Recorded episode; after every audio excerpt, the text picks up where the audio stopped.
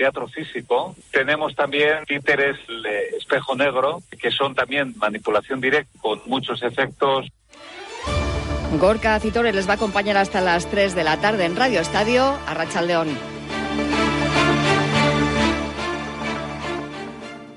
En Onda Cero, Radio Estadio Euskadi, con Gorka Acitores.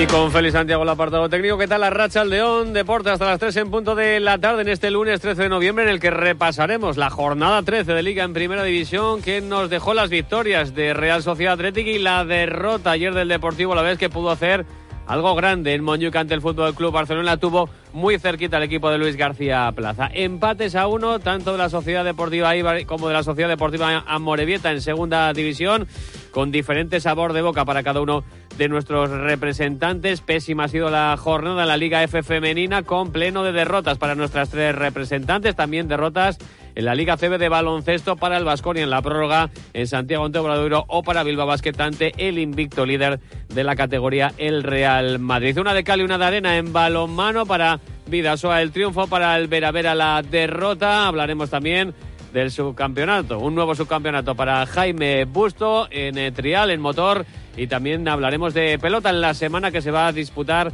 la final, la chapela del cuatro y medio. Ya tenemos al tercer clasificado de este campeonato y al ganador del eh, campeonato de promoción. Así que con todo ello son argumentos que nos llevarán hasta las 3 en punto de la tarde en este Radio Estadio Euskadi que ya arrancamos.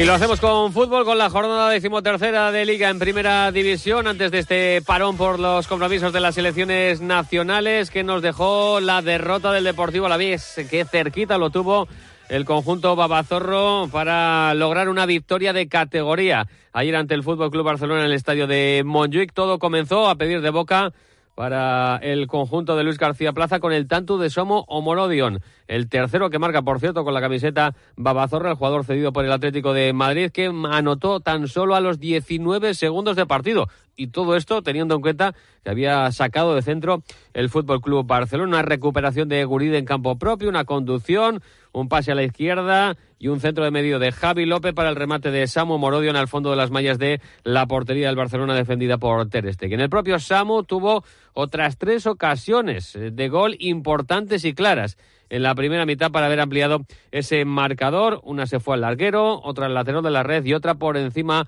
del marco defendido por este Ter Stegen en el tercer mano a mano del que dispuso el eh, delantero internacional sub-21 con España y que defiende la elástica Babazorra. Eh, bueno, pues que tuvo, como digo, eh, tres ocasiones clarísimas para haber aumentado esa renta en los primeros 45 minutos. Ahí había estado el partido para el Deportivo a la vez, sin duda alguna, porque aunque llegó con ventaja al descanso, el cansancio hizo mella en la segunda mitad en los de Luis García Plaza y la calidad del Barcelona hizo el resto con los goles de Lewandowski, el primero de un cabezazo a la escuadra y el segundo de penalti, después de que pudo ser evitable tras la entrada de Apcar a Ferran López. Por todo ello, al término del encuentro, el técnico babazorro Luis García Plaza estaba triste tras lo sucedido. Me voy muy triste. La clave está en la primera parte. Tienes que irte 0-2 o 0-3 y entonces cambia el partido. Porque ellos somos, son capaces de hacer eso, aunque les defiendas bien. Son tan buenos que un centro que remata a un tío desde el área, pues lo mete por la escuadra o cruzado. Y eso lo hacen los grandes jugadores.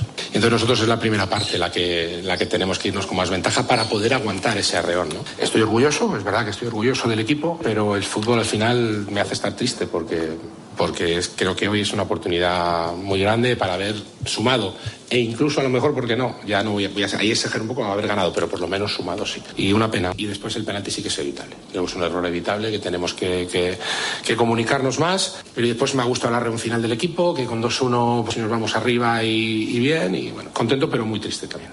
Bueno, pues contento y triste a la vez Luis García Plaza en un partido en el que volvieron a mandar las individualidades y claro está que ahí todo lo que se viste de culé saca una ventaja importante a lo que va vestido de albiazul del Deportivo Laves. Es que eso hay mucha diferencia, de, incluso de entrenador, ¿vale? no solo puedo decir los jugadores, de nivel de jugadores a, nivel de, eso como nivel de entrenador a mí. O sea, individualmente ganan los partidos. Ya está. O sea, un jugador suyo es capaz de subirse a tres o un mal centro hacerlo bueno. y no hay más. Entonces tienes que estar rozando la perfección en defensa y eso es casi imposible. Y creo que hemos estado casi perfectos, pero el problema es que cuando logras generar, ahí tenemos Samu, todo el mundo, hostia, pues ya Samu le tengo que decir, tío, que tienes que meter dos, que son cuatro clarísimas. Tienes que exigirte y tienes que meter las dos, porque, porque las ha trabajado, pero son dos manos a mano muy claro, muy claro. Entonces, esa es la clave. En otro equipo no, pero con los tres grandes o estás perfecto en todos los aspectos del juego, sobre todo fuera de casa. En casa cambia más. Y ya te digo, llevamos dos salidas, con el Atlético 2-1 y con el Barça 2-1. Bueno, pues a seguir. A seguir, no le queda otra al Deportivo. La es que, por cierto, ¿eh? reclamó una mano de Oriol Romeo en los instantes finales del encuentro que ni el colegiado ni el VAR estimaron oportuna. Son esos peajes ¿eh? que debes pagar cuando visitas a este tipo de, de, equipos y que por más que se tengan asumidos, pues no dejan de, de, doler. El equipo Babazorro que ha entrenado esta mañana, tras regresar ayer de Barcelona, lo ha hecho ya con las ausencias de los seis internacionales. Recordamos Jesús Obono con Guinea Ecuatorial, Yanis Hagi con Rumanía, Abdel Akkar con Marruecos y el trío formado por Javi López, Rafa Marín y Samu Moredion. Eh, con la selección española sub-21. A la vez que esta semana de parón va a aprovechar para jugar el miércoles un encuentro amistoso ante Osasuna puerta cerrada y descansará viernes y sábado. El Alavés que vio cómo le remontaba el Fútbol Club Barcelona, remontada que logró también la Real Sociedad, en este caso en, caso del, en casa del colista, del Almería, para ganar 1-3. Íñigo Taberna, ¿qué tal la Racha León? Hola, ¿qué tal Gorka León? En un partido, todo hay que decirlo, bastante gris de los de Imanol. Sí, porque al equipo blanco azul Gorka le costó bastante más de lo previsto derrotar al colista en su campo. Recordar que el conjunto galitano no conocía la victoria ni la conoce en este arranque de temporada. En la primera parte, la Real controló el encuentro y dispuso de dos ocasiones de gol, tras en dos disparos de Sadik, el primero de ellos fue repelido por el poste y el segundo lo desbarató el portero local.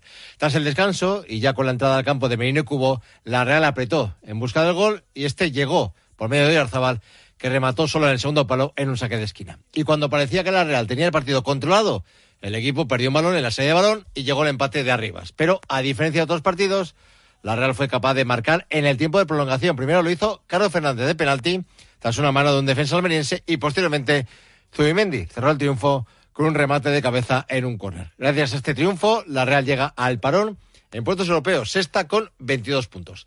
Tras el encuentro, Imanol reconocía que su equipo no había jugado bien, pero que había sido merecedor de la victoria. Fruto del cansancio nuestro, de los cambios, eh, un poquito de todo, hemos sido, creo que, capaces de, sin estar brillantes, de generar situaciones claras para, bueno, irnos con ventaja en, en el marcador incluso antes del descanso.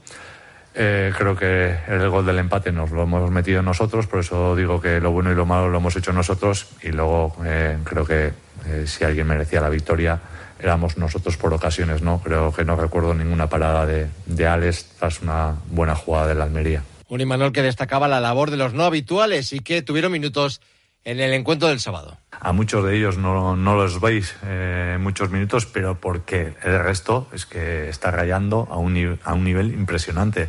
Es que, bueno, estamos ahí arriba en competición liguera y es que en Champions es que imagínate los partidos que estamos haciendo. Entonces, bueno, eh, estos chicos que no están teniendo tantos minutos, el caso de Sadik, de Carlos, eh, del propio Lasa, de Beñat, es porque los demás están rayando pues eso, a, nivel de Champions. Entonces, estoy muy contento con, el trabajo de todos ellos y sobre todo cuando tienen bueno eh, participación y además eh, inciden en el bueno son importantes a la hora de, de ganar un, pa, un, partido pues evidentemente muy contento por ellos y por último la prensa de Almería le preguntaba a Imanol si eh, cabría la posibilidad de que en el mercado de invierno Sadik saliese cedido de la Real para jugar en el conjunto andaluz no para nada no, no, el que, lo, el que lo quiero soy yo, que está con nosotros. O sea, y entiendo que él está muy contento con nosotros, eh, independientemente de que eh, no haya tenido muchos minutos, viene una lesión, está en un equipo que está peleando en Champions, que está peleando por puestos europeos en Liga y bueno, no, no tengáis ninguna duda de que al que le quiere a Sadik soy yo eh, y él creo que, que, está muy contento, está trabajando muy bien, lo vengo repitiendo una y otra vez, lo que pasa que el nivel de la Real, de la Real Sociedad de Champions y por eso seguramente no está teniendo tantos minutos. El equipo tiene hoy descanso Gorka, trabajará desde mañana y hasta el jueves y descansará viernes, sábado y domingo. No van a estar en Zubieta los 10 internacionales realistas, Remiro, Lenormand, Zubimendi, Merino y Oyarzábal, que están con España, Turrientes con la sub-21, Cubo con Japón, Traoré con Mali, Sadik con Nigeria y Mohamed Alicho con Francia sub-20. Y estamos recibiendo vuestros votos para elegir al, trofe, eh, al ganador del trofeo Duchella donde premiamos al mejor jugador de la Real de la temporada. De momento el líder es Bryce Méndez con 46, 45 tienen Cubo y Remiro. En ya son especialistas en cambiar tu bañera por un plato de ducha en tan solo una jornada de trabajo. Llámales al 943 44 46 60 o visita su página web duchaya.com. Y el que mejor llega de nuestros equipos a este parón de liga es el Athletic, que lo hace con eh, la quinta plaza, con 24 puntos tras su victoria 4-3 ante el Celta en el arranque de la jornada del pasado viernes en San Mamés, en un partido en el que hubo absolutamente de todo. Siete goles, eh, dos, dos eh, goles anulados al Celta de Vigo por fuera de juego, dos penaltis, uno parado por una y Simón. A Yago Aspas, otro marcado en el último minuto de la prolongación, 98 ya para darle la victoria al Atlético, obra de Berenguer, dos goles de Guruceta, por dos veces adelantó el Celta de Vigo, por dos veces empató el Atlético y se puso por delante, volvió a empatar el Celta, en fin, un partido absolutamente loco en el que el Atlético mostró gran pegada pero también grandes errores defensivos, aunque Valverde acabó satisfecho, eso sí, eh, también sufriendo una vez más hasta el minuto final. Muy contento, mucho. Ya hay 15 días para pensar en todo eso, pero ahora, vamos, todavía no se me ha pasado el susto, eso es verdad, pero esto es lo que hay.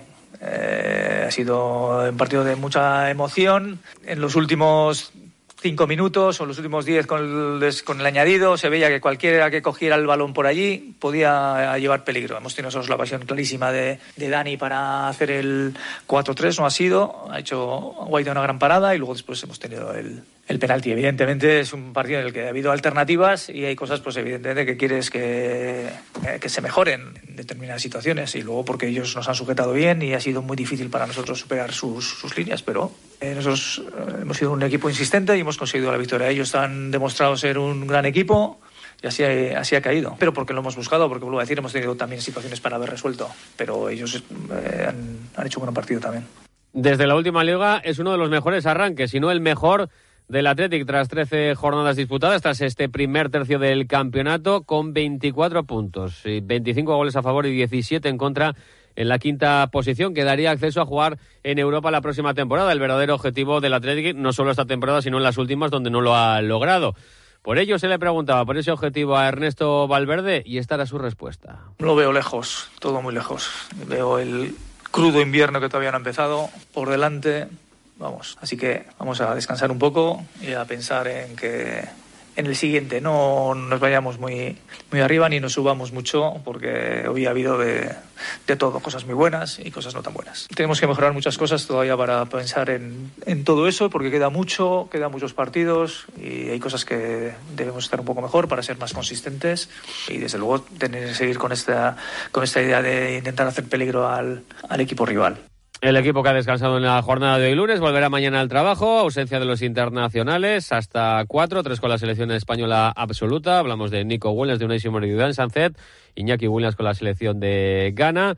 En este parón largo del Atleti porque cerrará la, la, jornada 14 de Liga en Primera División allá por el lunes 27, dentro de exactamente dos semanas a las 9 de la noche en campo del flamante líder de Primera el eh, Girona en eh, Montilivi. Eso en cuanto a la decimotercera jornada de liga en eh, primera división, decimoquinta la que nos ha dejado en segunda, sendos empates para nuestros equipos con diferentes sensaciones. Comenzamos con el Eibar Iñigo, que empataba anoche en Ipurúa a uno ante el Albacete. Sí, lo que le permite continuar en puesto de playoff. Empate justo, diríamos, en un partido donde el Eibar fue mejor que el Albacete en la primera parte, generando varias ocasiones claras de gol. El conjunto al menos adelantó pronto el marcador por medio de Soriano, tras un gran pase de Akeche, los de Echeverría dispusieron de más ocasiones. La más clara, un penalti errado por Stoikov justo antes del descanso. En la segunda parte, el equipo manchego reaccionó y se hizo con el control del juego y finalmente empató con un golazo de Agus Medina de fuera del área. Con este empate, el Eibar es cuarto de la tabla con 27 puntos. Escuchamos a Joseba Echeverría valorando el punto logrado y la racha de su equipo que acumula ya 10 jornadas sin perder. Y al final el camino es eh, seguir insistiendo en las cosas que, que estás haciendo bien y, bueno y mejorar pues en esas cosas que, bueno que, te cuesta un poco más, ¿no? Eh, creo que, el equipo pues tiene las ideas muy claras y en este tipo de partidos, sobre todo el segundo tiempo, incómodos, pues bueno, tenemos que, saber sujetarlo, eh, para, para bueno, intentar aguantar esos, esos minutos incómodos para después en la fase buena tuya poder, poder hacer daño, ¿no? Pero bueno, eh, un punto más, una jornada más sin, sin perder y, y toca seguir. Un Eibar que ha entrenado esta mañana, mañana tiene descanso. En la próxima jornada visitará el Tartiere el domingo para jugar contra el Oviedo. Gracias, Íñigo. También empataba uno en el Molino, en este caso la Sociedad Deportiva Morevieta, que no rompe así esa racha que se eleva ya a las nueve jornadas sin conocer la victoria de los de Aritz Mújica. Cambió el sistema de juego, apostó por tres centrales y dos carrileros, con cinco atrás. El equipo respondió defensivamente y además se sobrepuso al tanto marcado por Gaspar Campos para el Sporting a la hora de juego y al de muy poquito empataba Gallá con la colaboración del portero rival para la Sociedad Deportiva Morevieta, que sufrió para lograr ese valioso punto del que estaba satisfecho por el trabajo de los suyos Aritz Mújica. Planteamiento yo creo que ha sido bueno, el trabajo de, de los jugadores ha sido increíble, aunque hemos hecho un partido muy serio, eh, siendo un equipo, siendo un bloque defensivamente, hemos podido hacer daño al, al Sporting, eh, llegando a área con peligro, eh, incluso hasta el final. Nos vamos contentos porque, porque hemos hecho un gran trabajo y nos hemos encontrado a un gran Sporting. El equipo con el 1-0 nos ha venido abajo. Creo que, que ha sido clave bueno, el, meter el gol, el seguir convencidos de que iba a llegar nuestra oportunidad de meter y bueno, así ha sido y bueno, muy contento por los chavales, por el trabajo que han hecho y bueno, y seguir por este camino, ¿no? Punto valioso, pero siguen puestos de descenso la Sociedad Deportiva Morevieta, cinco ahora mismo de la salvación. El sábado recibirán las instalaciones de Lezama al Tenerife. Y octava jornada de liga en primera división femenina en la Liga F con pleno de derrotas para nuestros equipos. Cayó ayer el Atlético en Lezama 1-2 frente al Madrid Club de Fútbol Femenino.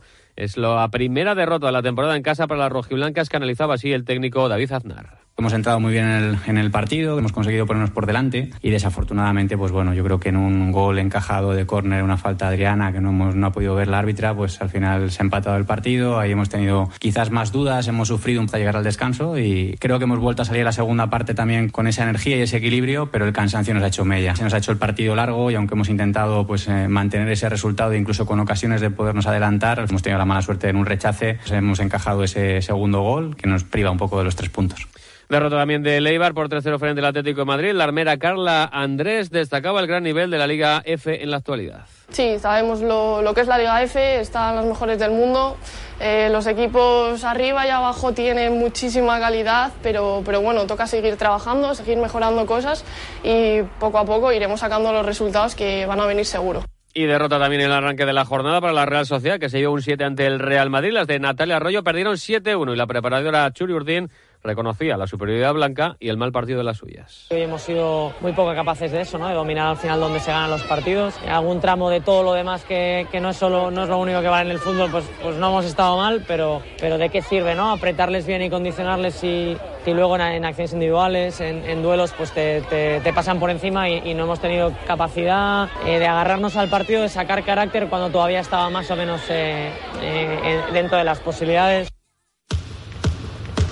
No fue mejor ni mucho menos la jornada en Liga CB para los nuestros. Cayó el Vasconia, lo hizo en la prórroga en Santiago ante Obradorio 108-95. Marcos Howard fue el mejor de los vasconistas con 33 puntos, pero su hermano Jordan se llevó el partido para Obradoiro en un encuentro con altibajos según el técnico vasconista Dusko Ivanovic. Hemos tenido muchos altibajos y sobre todo primer tiempo creo que hemos jugado muy mala defensa, muy precipitados en ataque, muchos balones perdidos. Segundo tiempo mejoramos, teníamos opción de ganar, pero estas últimas posiciones no hemos jugado bien al final esta inspiración de, de Howard uh, le ha dado la victoria al revés. Derrota también de Bilbao Basket que cayó 84-87 ante el invicto esta temporada Real Madrid. Los bilbaínos compitieron hasta el final, pero no pudieron con el gigante blanco. Gulamae con 17 puntos y la dirección de Panchar, lo mejor de los de Pons Arnau, que estaba contento con el trabajo de los suyos pese a la derrota. Yo creo que el plan defensivo ha estado bien, lo que pasa es que ellos han encontrado habilidades que a nuestra propuesta pues era muy difícil que parar, parar, parar realmente su talento.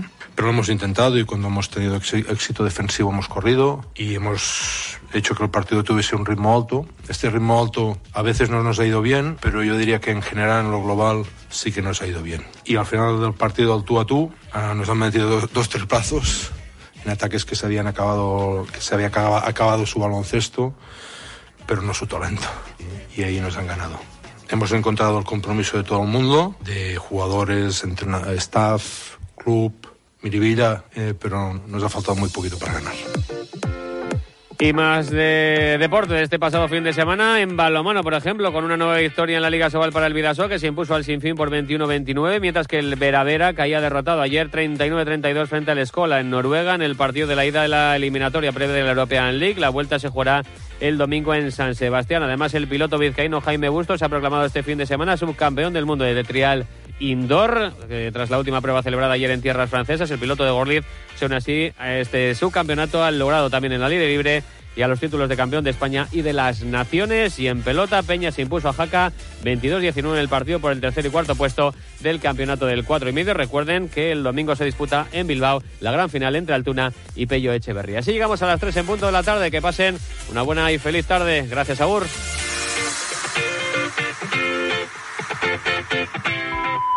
Son las 3 de la tarde y las 2 en Canarias.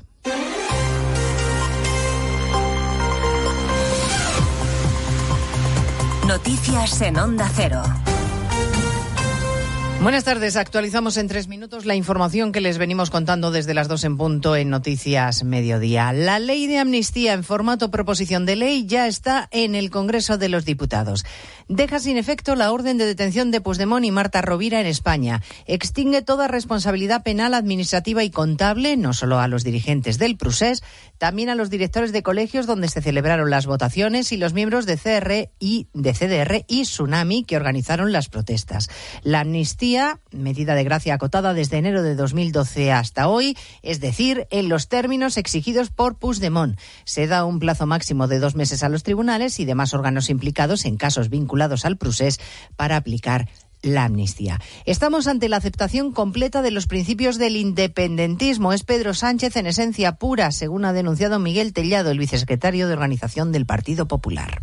Ese es Pedro Sánchez, el mayor peligro para la democracia española, un peligro evidente para un principio esencial para una democracia como es la separación de poderes, al que eh, está renunciando día a día desde el Gobierno. El Partido Socialista espera registrar la proposición con la firma de todos los grupos que van a apoyar la investidura de Sánchez, menos Coalición Canaria, y la va a poder defender el propio presidente en funciones y candidato a la reelección la semana que viene porque la presidenta del Congreso, Francina Armengol, ya ha puesto fecha. Ya está en condiciones de poder ir al debate de investidura, por tanto he decidido convocar este debate de investidura los días 15 y 16 de noviembre.